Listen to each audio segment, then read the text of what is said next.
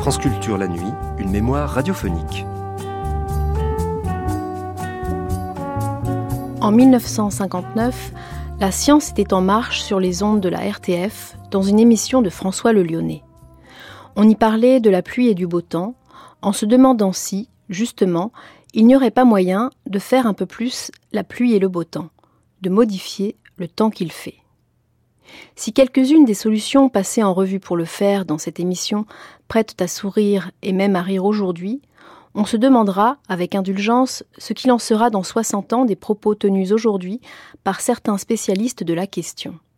On se souviendra aussi, en écoutant cette archive, que François Le Lyonnais, ingénieur chimiste et mathématicien de formation, fut un résistant de la première heure qui le paya cher, qu'il était un homme de grande culture, passionné de littérature, pataphysicien et fondateur de l'Oulipo, donc quelqu'un à tous égards de très éminemment sérieux et estimable.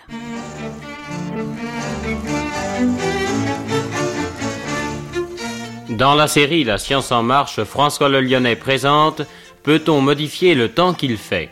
avec Léopold Fassi et Roger Claus.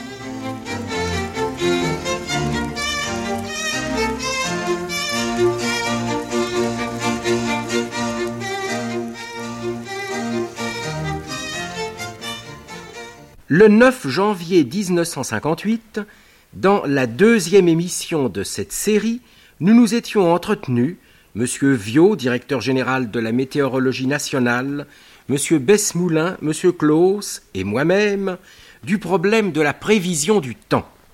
Nous avions examiné comment prédire plus sûrement et plus longuement à l'avance le temps qu'il va faire. C'est là, évidemment, une question qui n'intéresse pas seulement les promeneurs du dimanche, souvent fort exigeants en la matière.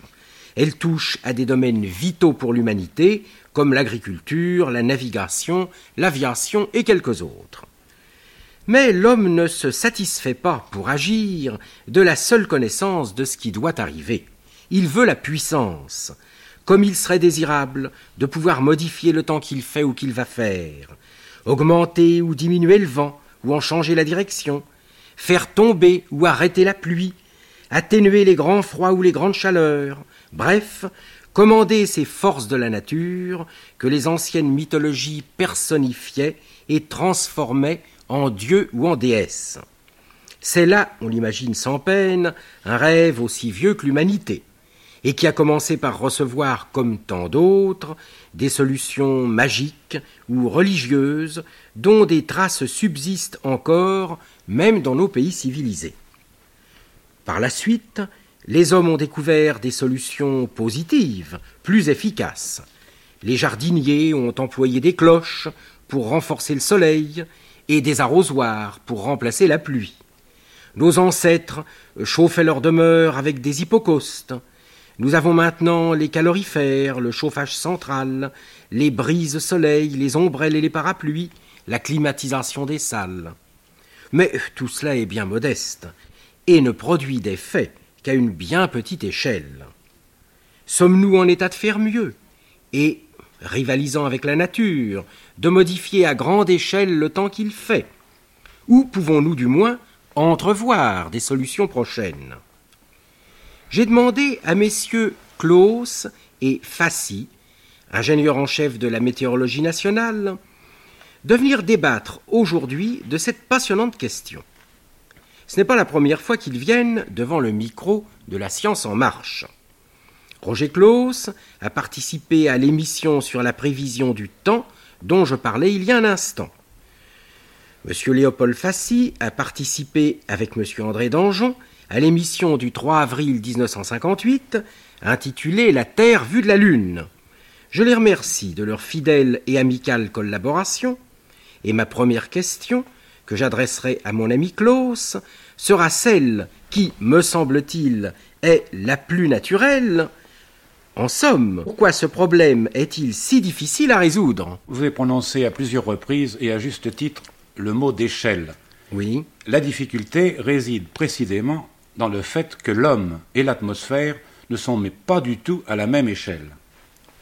En effet, je crois que si les phénomènes atmosphériques, si isolés qu'ils paraissent, font en réalité partie d'un tout, le brouillard, la pluie, la neige, la grêle, tout ce que nous distinguons dans la phase sensible finale qui nous importe réellement, ne se produisent comme tels que parce que des conditions physiques très variées se sont trouvées réunies simultanément.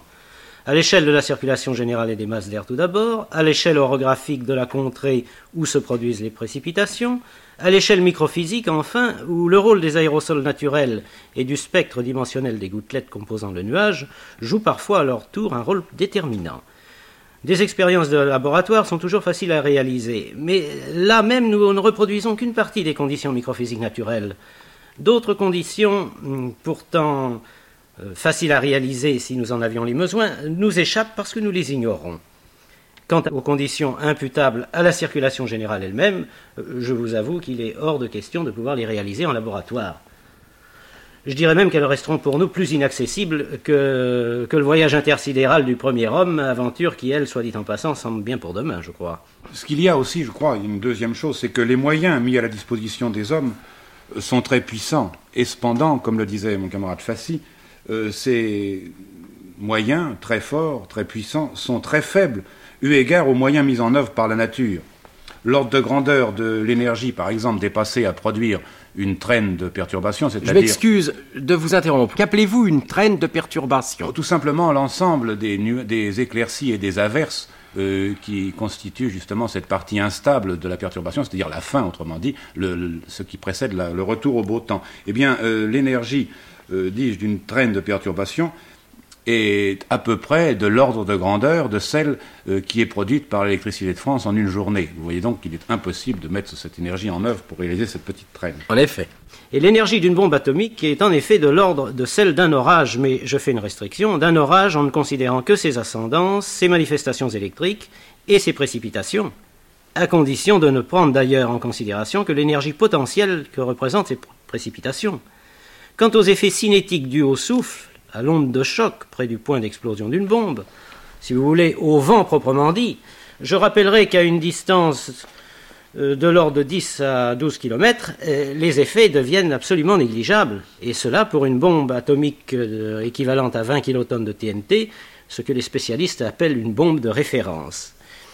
Je crois qu'il ne faut pas oublier que l'action du souffle du vent, dans un cas semblable, ne dure qu'un instant très court, de l'ordre de la seconde, de quelques secondes, et qu'il n'y a aucune commune mesure, du point de vue énergie globale, entre un vent soufflant en tempête pendant plusieurs heures, balayant des espaces de plusieurs centaines de kilomètres, et le coup de poing, le coup de poing de l'onde explosive d'un engin nucléaire. Quant aux énergies mises en œuvre dans un cyclone tropical, alors elles dépassent tout ce que l'on pourrait imaginer comme puissance libérée par une bombe à H, par tout le stock de bombes H, même si vous voulez, qui existe sur la Terre à l'heure actuelle. Quoi qu'on ne le connaisse pas bien.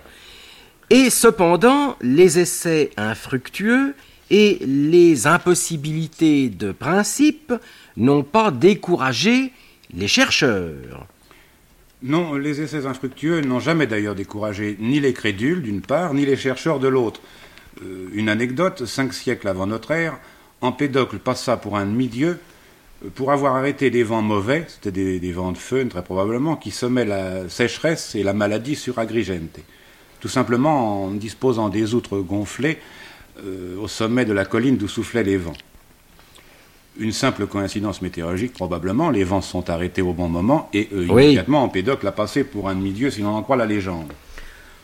Plus sérieux, plus près de nous, si vous voulez, euh, je crois que c'est Franklin qui sut le premier euh, soutirer un petit peu d'énergie électrique de nos orages. Il Ça, est- c'est sérieux. Il eut d'ailleurs à l'époque beaucoup d'imitateurs. Et le Oui. cerf-volant électrique, euh, il faisait partie des expériences de physique amusantes à l'usage des gens du monde. Oui, je m'excuse de vous couper, mais je crois que Franklin, d'après la légende, enfin tout au moins d'après des, des documents anciens, n'aurait même pas été le premier à essayer d'attirer l'électricité atmosphérique, puisque euh, les Chinois, bien avant lui, avaient disposé des langues métalliques reliées également métalliquement à la Terre pour arrêter, euh, pour tout au moins pour capter le- l'électricité atmosphérique. Ce serait l'origine du paratonnerre. Ce serait l'origine réelle du paratonnerre et ça remonterait Eh oui. bien avant Franklin. Oui, on parle d'énergie, mais n'oublions pas que de toute façon, l'énergie électrique que l'on pourrait espérer prélever des orages ou du champ électrique terrestre c'est quelque chose de dérisoire.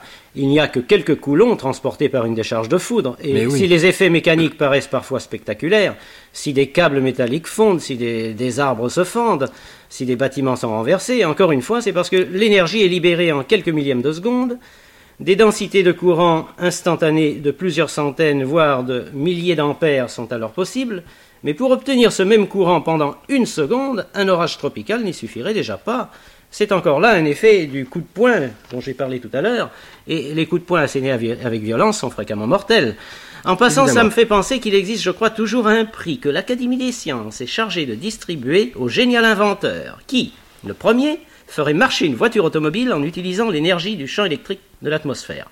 J'ajouterai, je crois que la Docte Compagnie n'est pour rien dans la création de ce prix dont la responsabilité doit être attribuée à un généreux mécène.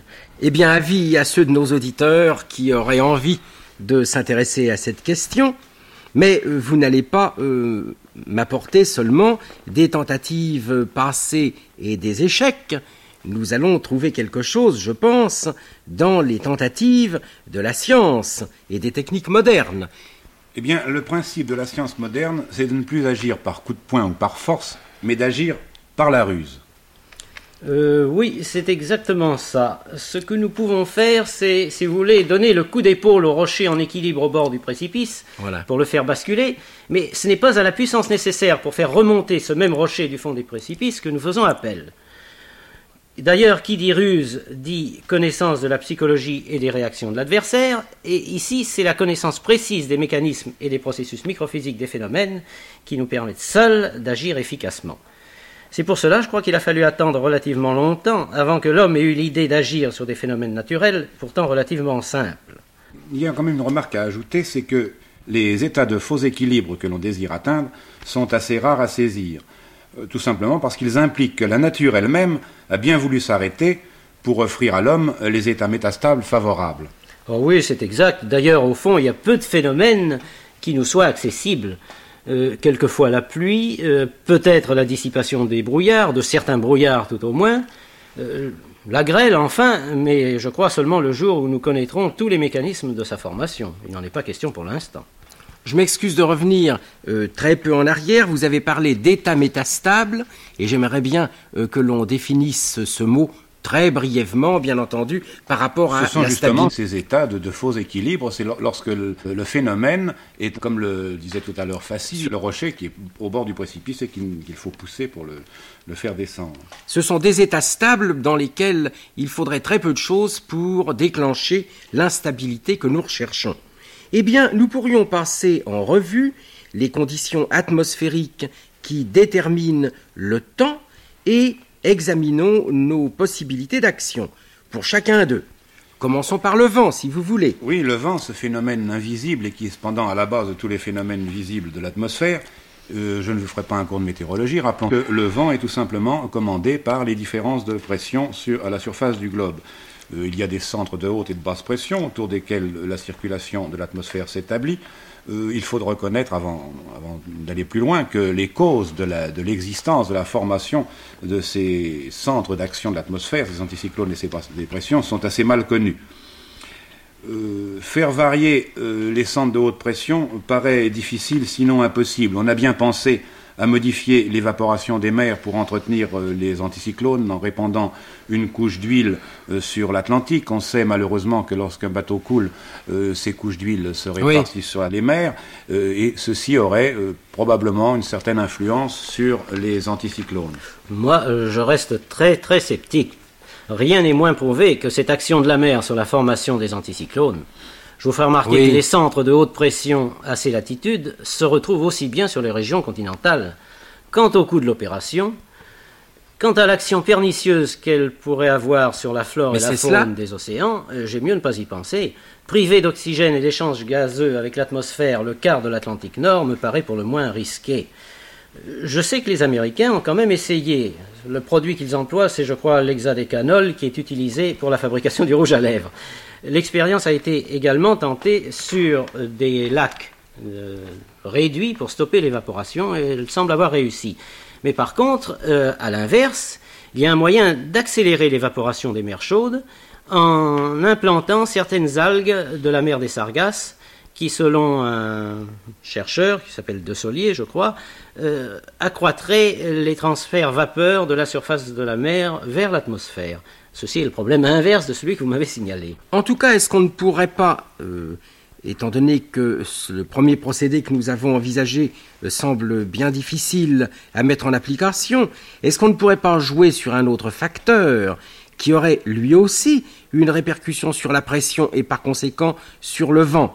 Je pense à la température l'action de l'homme sur la température paraît encore plus difficile. Oh, l'action de l'homme sur la température, je n'y crois pas beaucoup parce que la chaleur dégagée par une bombe atomique, euh, mettons de référence, de l'ordre de 10 puissance 16 calories, euh, c'est très faible comparé à, la chaleur reçue par le rayonnement solaire. Et rappelons pourtant que 10 puissance 16 calories, c'est 1 suivi de 16 zéros en calories, ça représente tout de même un très grand nombre. Si ce grand nombre euh, vous paraît insuffisant, il y a évidemment un peu lieu de désespérer de modifier la température de, de, de grandes parties de l'atmosphère.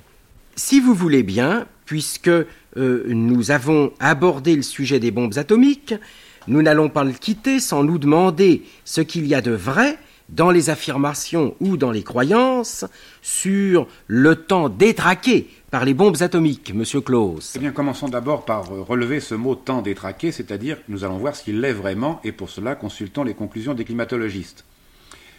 Les services météorologiques de plusieurs grands pays répondant à une enquête récente de l'Organisation météorologique mondiale, ont estimé que l'action des explosions nucléaires n'avait pas jusqu'ici de répercussions notables sur le temps, et ceci compte tenu justement des relevés climatologiques, et notamment sur la couverture nuageuse et la pluviosité.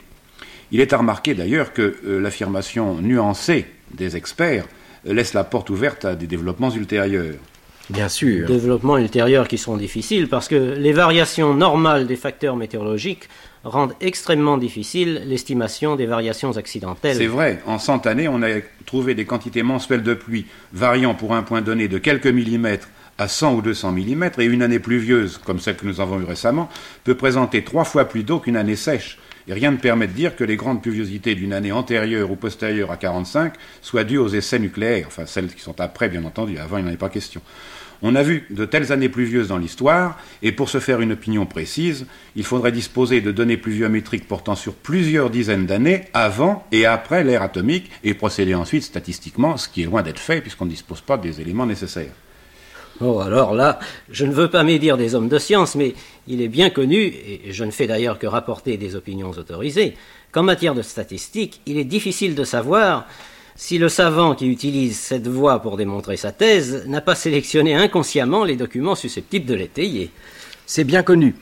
Et euh, en dehors même euh, des savants, il faut rappeler combien euh, l'opinion publique est sensible aux variations météorologiques et prête à introduire des causes tout à fait fantaisistes. Lorsqu'il y a quelques années nous avons eu un hiver très rigoureux, j'ai vu un très grand nombre de gens euh, l'imputer aux essais atomiques euh, qui avaient eu lieu évidemment pendant ces dernières années, ils oubliaient par exemple que pendant l'hiver de 1709, la Seine avait si bien gelé qu'on la traversait en carrosse et qu'on avait établi des boutiques de commerce dessus pendant plusieurs semaines. Euh, ceci dit, eh bien, théoriquement, euh, est-il possible de penser que, sinon maintenant, où elles ne sont peut-être pas très nombreuses ni très puissantes, mais dans un avenir où elles seraient ou plus fréquentes ou plus fortes, est-il possible de penser que des explosions atomiques puissent agir sur l'atmosphère? Oh, bien sûr, mais enfin, les explosions atomiques, euh, si elles laissent des, mettons, des souvenirs dans l'atmosphère, ce sont des souvenirs euh, dangereux parce qu'ils posent des problèmes angoissants pour l'espèce humaine. Ce sont des souvenirs radioactifs. Mais en dehors de cette propriété, leur action est fort minime. Les poussières radioactives qui s'accumulent dans la haute atmosphère de notre planète et qui arrivent jusqu'à nous soit par les pluies, soit par sédimentation propre, pourraient peut-être avoir une influence sur le bilan de rayonnement par absorption sélective, mais alors il en faudrait tellement que je crois qu'à ce moment-là, euh, nous serions tous morts euh, par effet de radioactivité avant de voir une influence quelconque sur le climat. Je crois d'ailleurs qu'il y a un chiffre à donner. Nous avons parlé tout à l'heure de 10 puissance 16 calories. dégagée par une bombe atomique, eh bien, pour donner une idée de ce que représente cette chaleur énorme, il y a là de quoi faire fondre un kilomètre cube de glace seulement. Un kilomètre cube, c'est un nombre respectable, mais euh, par rapport à la banquise, ça ne fait pas grand-chose. Une hypothèse euh, curieuse qui a été faite, c'est de dire une bombe atomique euh, lancée dans des conditions météorologiques quelconques ne peut avoir aucun effet, mais si on faisait cette expérience, si on lançait une bombe atomique, si on la faisait exploser dans un champ de pression instable, qu'arriverait-il? Est-ce qu'on n'arriverait pas à créer une perturbation supplémentaire qui, entrant dans le courant normal des perturbations, euh, créerait une tempête supplémentaire? Euh, C'est une hypothèse qui n'a pas été vérifiée. J'estime pour ma part que c'est assez heureux, car il y a déjà assez de tempêtes de par le monde sans essayer d'en créer encore d'artificiels en plus. En tout cas, ce serait faire agir la bombe, non pas pour l'énergie qu'elle produirait, mais pour le déclenchement que cette énergie produirait. Eh bien, vous parliez à l'instant de faire fondre un kilomètre cube de glace, évidemment ce n'est pas beaucoup. On a pensé aussi, je crois, à modifier la barrière de glace de, de l'Arctique. Oui, on a pensé à beaucoup de choses dans ce domaine. Ça a permis de faire l'objet d'articles passionnants, paraît-il. On a pensé à boucher les détroits du Grand Nord avec des masses de terre déplacées à coup de bombes atomiques on peut faire remarquer que ces modifications ne se font en partie d'elles-mêmes au moment de la fonte des glaces, euh, selon les saisons. Et euh, jamais la fonte des glaces, ni les glaces qui se constituent en hiver, n'ont empêché l'air polaire de descendre jusqu'à nos latitudes.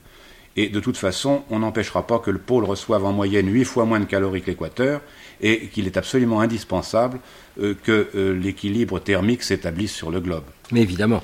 Je crois que cette idée de grands travaux euh, sont un peu rentables. C'est dans l'ordre d'idée du coup d'épaule pour faire tomber le rocher. Euh, ce que l'on cherche à faire, au fond, ce n'est pas de concurrencer le rayonnement solaire et sa puissance, mais, de dévier ou de canaliser un courant marin, qu'il soit chaud ou qu'il soit froid, peu importe, pour modifier les conditions naturelles à peu de frais.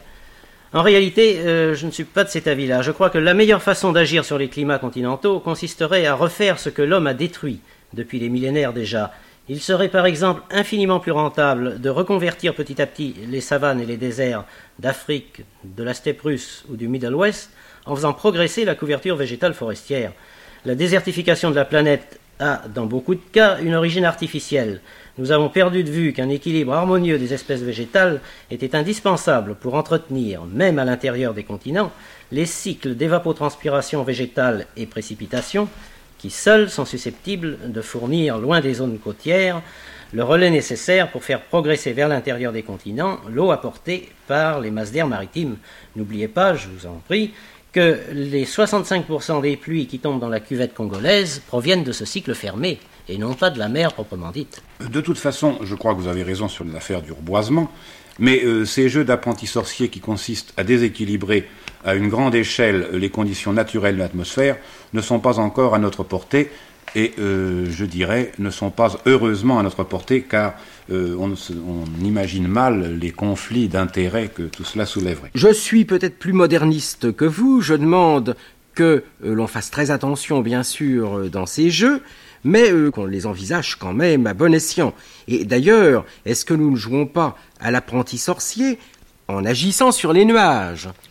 Monsieur oh, Mon Dieu, non, non. Écoutez, depuis une quinzaine d'années, euh, l'homme, euh, sachant comment se forment les précipitations, petit à petit euh, réussit à s'en mêler. Eh bien, euh, jusqu'à présent, je ne crois pas que ce soit dangereux pour l'avenir de l'équilibre météorologique de l'eau dans l'atmosphère. Il faudrait, avant de connaître euh, les procédés dont j'aimerais quand même que nous parlions un peu, euh, savoir comment et pourquoi il pleut. Je crois que cela pourra d'ailleurs faire cela l'objet de toute une émission. Oui, Ce serait fort intéressant. Mais deux mots nous feraient plaisir. C'est pourquoi nous résumerons. Il s'agit de la théorie qui remonte à une quinzaine d'années à peu près, la théorie de Bergeron, un savant suédois. Voici comment se passent les phénomènes. Il existe dans le sommet des nuages des cristaux, des cristaux de glace, euh, qui captent l'eau environnante, mais aussi bien l'eau des gouttelettes environnantes que la vapeur d'eau. En fait, même, ce n'est pas l'eau des gouttelettes qui est captée, mais cette eau par l'intermédiaire de la phase vapeur. Autrement dit, euh, grâce au processus physique, toute l'eau environnante est transformée en vapeur, celle qui était d'abord et celle qui était dans les gouttelettes sous forme d'eau. Et cette phase vapeur sert tout simplement à l'alimentation des, cristaux, lesquels grossissent et tombent et donnent finalement la pluie. Et quelles sont les méthodes euh, auxquelles on fait appel pour provoquer maintenant euh, la pluie artificielle? Eh bien, mon Dieu, dans le cas des pluies dites euh, bergeroniennes, il s'agit de faire déclencher la phase glace devant une phase d'eau surfondue, c'est-à-dire d'eau qui se trouve à des températures négatives sans geler. Alors pour cela, il y a deux moyens où l'on introduit l'iodure d'argent qui possède exactement les mêmes paramètres que la glace, on peut dire que l'eau se trompe, elle croit trouver un noyau, un germe de glace, et elle se précipite sur ce faux germe de glace. Ou bien alors abaisser suffisamment la température, au-dessous de la température dite critique de moins 41 degrés, où l'on n'a jamais pu observer encore d'eau surfondue, en introduisant cette fois de la neige carbonique qui se trouve à moins 80 degrés. Il y a encore un autre moyen d'action, ce moyen d'action euh, vise uniquement les pluies que j'appellerais non bergeroniennes, les pluies des régions tropicales, où ces mêmes mécanismes de transfert de vapeur qui se produisaient tout à l'heure entre eau surfondue et glace se produisent entre eau à température positive et noyau hygroscopique à tension de vapeur plus faible. Alors à ce moment-là, eh bien, on, on saupoudre de sel, si vous voulez, le nuage. Et quel résultat obtient-on? Les résultats sont toujours difficiles à donner en la matière car il faut un contrôle très rigoureux des quantités d'eau tombée et aussi des quantités d'eau qui seraient tombées sans l'expérience. Euh, je n'en connais qu'une qui a été faite, enfin il y en a peut-être d'autres, mais c'est la seule que je connaisse, qui a été faite par la météorologie nationale, où on a disposé des pluviomètres euh, en très grande quantité à travers la campagne sous le cumulus qui avait été attaqué, et on est arrivé ainsi à faire tomber avec 2 ou 3 kg de neige carbonique 90 000 tonnes d'eau. Euh, c'est un chiffre qui paraît considérable, ça ne représente tout de même qu'une toute petite averse. Euh, l'ennui, c'est que cette preuve n'en est pas une, parce que à l'heure H où vous voulez déclencher la pluie artificielle, rien ne vous dit que si vous en étiez abstenu, eh bien la pluie naturelle n'aurait pas commencé à tomber H plus une minute plus tard. Il faudrait euh, beaucoup d'expérience. Il faut beaucoup d'expérience. Et euh, c'est pour ça que l'on se tourne vers la méthode statistique. Mais à ce moment-là, je vous ai dit, la méthode statistique est assez difficile à mettre en évidence des variations de précipitation qui sont de l'ordre de 10 à 15 en moyenne. Remarquez, euh, j'ajouterai une chose, c'est qu'il ne faut pas trop se faire d'illusions. Si l'on veut faire pleuvoir, il faut qu'il y ait déjà pas mal d'eau euh, au-dessus de nos têtes en altitude. C'est un peu comme le monsieur qui voudrait obtenir des prunes en secouant un prunier qui n'en porterait pas. Si vous voulez avoir des prunes dans votre assiette et le prunier à votre disposition, vous le secouez, mais il faut que les prunes y soient et qu'elles soient mûres. C'est un peu le cas des, des nuages. Donc, pas de pluie de quelque manière que ce soit si on a affaire à un ciel clair. C'est assez logique. Oui, mais dans ciel clair, on peut peut-être encore fabriquer le nuage, car il peut aussi exister à l'état potentiel. Eh bien, nous parlerons rapidement des expériences qui ont été tentées et réalisées par euh, De Sens en 1956. Nous parlions tout à l'heure de reboiser ce qui était déboisé. Là, c'est un peu le contraire. On a incendié 10 euh, à 20 hectares de broussailles en une demi-heure on s'est aperçu que la source d'énergie qui était considérable était suffisante pour déclencher la formation d'un cumulus. Je dis déclencher car il était très près de se former, il manquait encore quelques degrés, quelques calories, et ces quelques calories ont été apportées par euh, l'incendie des savanes. Euh, on a également en même temps, les expérimentateurs ont en même temps euh, fait brûler non seulement les savanes, mais il y avait, il y avait mis également de l'iodure d'argent de façon à ensemencer, c'était faire d'une pierre deux coups. C'est bien qu'on a fait le nuage et on l'a fait pleuvoir en même temps. Abrégeons, pour conclure, je prendrai la conclusion des, auteurs de l'expérience eux-mêmes, ils ont euh, pensé qu'il était ainsi possible d'abréger la saison sèche partout où des savanes existaient à l'intérieur ou à proximité des surfaces cultivées, mais qu'en période de, saison sèche vraiment, enfin euh, au milieu de cette saison sèche, il n'est pas dit que l'expérience donnerait des résultats concluants. Est-ce qu'il y a également un intérêt pour les régions désertiques dont on parle beaucoup maintenant? Euh, euh, évidemment, quand on parle de désert, on pense tout de suite qu'il suffirait de quelques pluies pour le fertiliser. Oui. Mais alors euh, là, je serais très très réticent parce que ce que l'on voudrait, c'est faire pleuvoir par ciel clair sous un soleil de plomb. Eh bien, ça, il faut bien se mettre dans la tête, c'est que c'est impossible. Ce que l'on peut faire dans les zones arides, surtout dans les régions côtières des zones arides, c'est profiter au maximum de toutes ces précipitations occultes qui en ont de rosée ou de percolation à travers les sols pour faire accrocher de la végétation et petit à petit regagner sur le désert par ce moyen, par ce relais. Mais euh, déclencher de la pluie dans un ciel clair, il ne faut pas y songer. Eh bien, revenons à nos régions, si vous voulez. Euh, avons-nous euh, d'autres phénomènes que ceux que nous venons d'étudier, c'est-à-dire le vent et la pluie? Il y a le brouillard, par exemple. Mais oui. Le brouillard offre un très gros intérêt, je dirais, à faire évaporer pour les compagnies de navigation aérienne, pour l'exploitation des aéroports. Il offre également un très gros intérêt à être créé pour dans des buts militaires. Il est peut-être plus facile de le créer que de l'évaporer d'ailleurs. Pour l'évaporer, ce qu'il faut faire, c'est, euh, étant donné la valeur du contenu en eau d'une atmosphère où il y a un brouillard qui est très faible, mettons 1 gramme par mètre cube, c'est au fond rassembler toutes ces petites gouttelettes en une plus grosse qui tombera. Euh, ça paraît le plus rentable. Il faudrait un petit démon de Maxwell qui aille les ramasser une à une et les collecter pour en faire de grosses gouttes qui tombent. Il y a un autre procédé qui consiste à chauffer suffisamment pour vaporiser euh, cette eau liquide et la transformer en vapeur transparente. D'ailleurs, c'est ce que l'on a fait pendant la guerre. Il s'agissait de, euh, même à prix d'or si c'était nécessaire, de rendre les aérodromes accessibles, les aérodromes d'opération. Et, les Anglais les premiers, ensuite les Américains l'ont fait, ont tenté de faire évaporer les gouttelettes en chauffant tout simplement, en disposant des rampes avec du ful sous pression. Euh, mais cette méthode, évidemment, est très chère, très onéreuse. Il faut plusieurs milliers de litres de carburant par minute. Pour faire quoi? Pour faire une tranchée limpide dans le brouillard qui est immédiatement rebouchée dès que la masse du brouillard qui est alentour euh, vient par suite du moindre vent reboucher. Le... D'ailleurs, euh, ces procédés ne sont exploitables que lorsqu'il s'agit de brouillards de rayonnement. Les brouillards d'advection ne rentrent pas dans la catégorie des phénomènes contre lesquels on puisse lutter. Euh, en réalité, tout à l'heure, j'ai omis certains procédés qui étaient utilisables. Lorsqu'il s'agit, bien entendu, de brouillard à température négative, rien n'empêche de faire appel soit à l'iodure d'argent, soit à des détentes de gaz frigorigènes, de façon à créer tout de suite des noyaux de glace qui, euh, par distillation, feront évaporer les gouttelettes de brouillard. On a aussi songé aux ultrasons. Les ultrasons seuls ne sont pas très efficaces. On y adjoint des noyaux hygroscopiques toujours dans le but de faire déclencher une précipitation.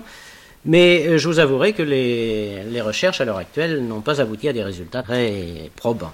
À côté du brouillard, il y a d'autres fléaux, alors pour l'agriculture surtout, la gelée, la grêle, euh, qui sont euh, souvent catastrophiques dans l'agriculture. Est-ce qu'on peut les combattre? Combattre la gelée paraît difficile sur une grande échelle. Nous avons vu tout à l'heure ce que ça apporte à une bombe atomique. C'est donc une chose qui est absolument exclue. Maintenant, si on se contente d'un local fermé, euh, évidemment, il n'y a pas de difficulté. Les, jardiniers connaissent depuis longtemps les cloches, les châssis et le chauffage. Mais pour euh, simplement déjà à l'échelle d'un champ, il faudrait 200 litres de mazout à l'heure pour arriver à faire monter la température suffisamment. Alors on a essayé d'autres procédés, par exemple euh, d'inonder les vignobles, c'est tout simplement pour essayer de limiter le rayonnement. Une autre façon de limitation de rayonnement, c'est de faire des brouillards ou des nuages artificiels par des écrans de fumée ou par des nuages hygroscopiques. Euh, oui, ça a été tenté d'une façon très suivie par nos services de recherche agricole, mais euh, là on se heurte à des difficultés. Les écrans de fumée ou les nuages à queue, en général on se sert d'oléum, euh, sont immédiatement transportés par la moindre brise de vent et il faut les alimenter d'une façon continue. Il y a également un procédé qui est assez simple, c'est d'essayer de chauffer brutalement. Mais alors là, on n'est pas dans les conditions d'emploi de ce que j'avais appelé le coup d'épaule au rocher. Il faut fournir des calories euh, en nombre considérable. Il y a encore euh, une technique qui a été utilisée par les Australiens qui consiste à utiliser de très grands ventilateurs euh, à hélice horizontale placés sur des tours et à brasser l'air parce que le refroidissement s'opère dans les très basses couches au voisinage du sol et à quelques décamètres au-dessus, la température est positive. Alors certains vergers australiens sont équipés de tours où vous avez des ventilateurs qui, par simple commande sur un bouton électrique, brassent l'air et réchauffent les basses couches. C'est assez curieux.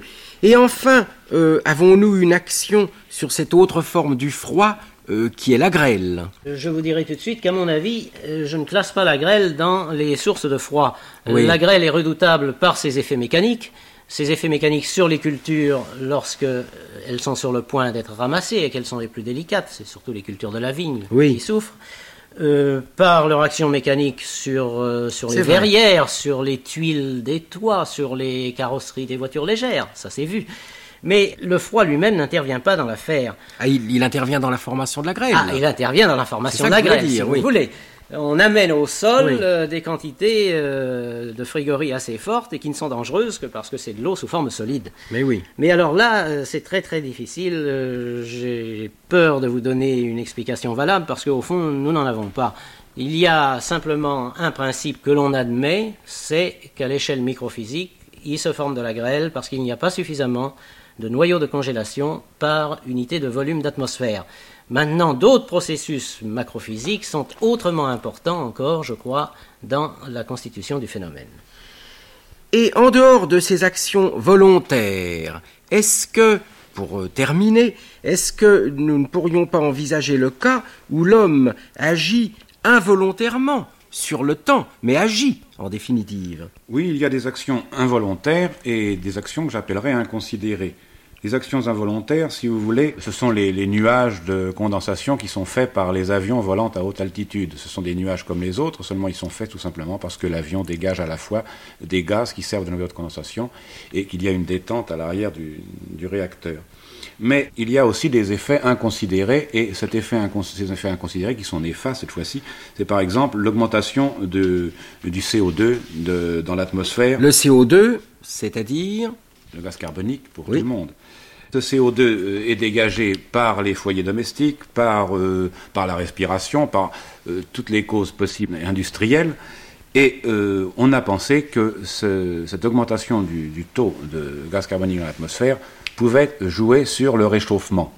D'ailleurs, la question est assez controversée. On ne sait pas très bien quelle est l'action de CO2 finalement. Évidemment, il y a une question de réchauffement d'écran qui se produit, mais je crois que Fassi sera d'accord avec moi.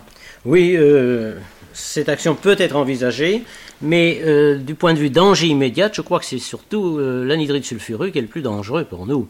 C'est à l'anhydride sulfureux que nous devons ces augmentations des journées de brouillard dans la région parisienne. C'est encore à ce gaz qui se transforme très vite en acide euh, énergique que nous devons les dangers des smogs anglais. Qui vient de faire des victimes récemment, oh, paraît-il, en très grande quantité. Mais on fait tous les ans. Il y a une anecdote qui est bien connue. Lorsque les Anglais se sont aperçus et que des vaches mouraient aux environs de Londres, ils se sont alarmés. Il était tout à fait normal de considérer qu'en hiver, par période de smog, la mortalité croissait, mais on a trouvé extraordinaire que des vaches puissent mourir sans cause apparente. Et c'est ainsi que l'attention a été attirée sur les méfaits du smog. En somme, vos réponses sont caractérisées par un souci euh, bien scientifique et fort légitime de prudence.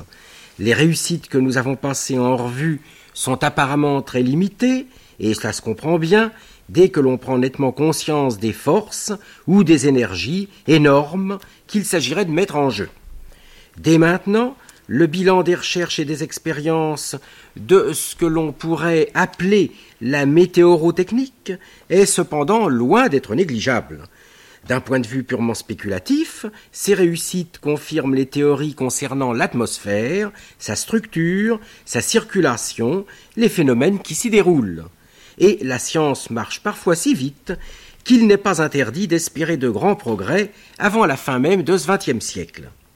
Par ailleurs, si certaines actions souhaitées apportaient une amélioration notable des conditions de vie de l'humanité, N'oublions pas qu'une action inconsidérée, à grande échelle, risquerait d'avoir des conséquences économiques et, par suite, sociales et politiques dangereuses. Lorsque nous serons capables de le faire, avant d'appuyer sur le bouton de la météorologie dirigée, il conviendra de bien calculer les conséquences de nos décisions.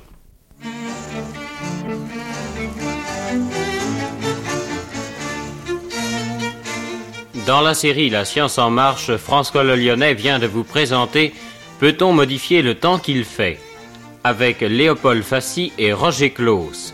Collaboration artistique Pierre Gillon.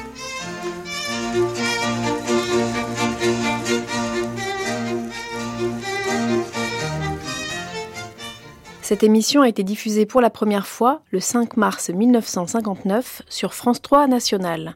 Vous pouvez la réécouter durant 1000 jours et la télécharger pendant un an à la page des nuits sur le site franceculture.fr.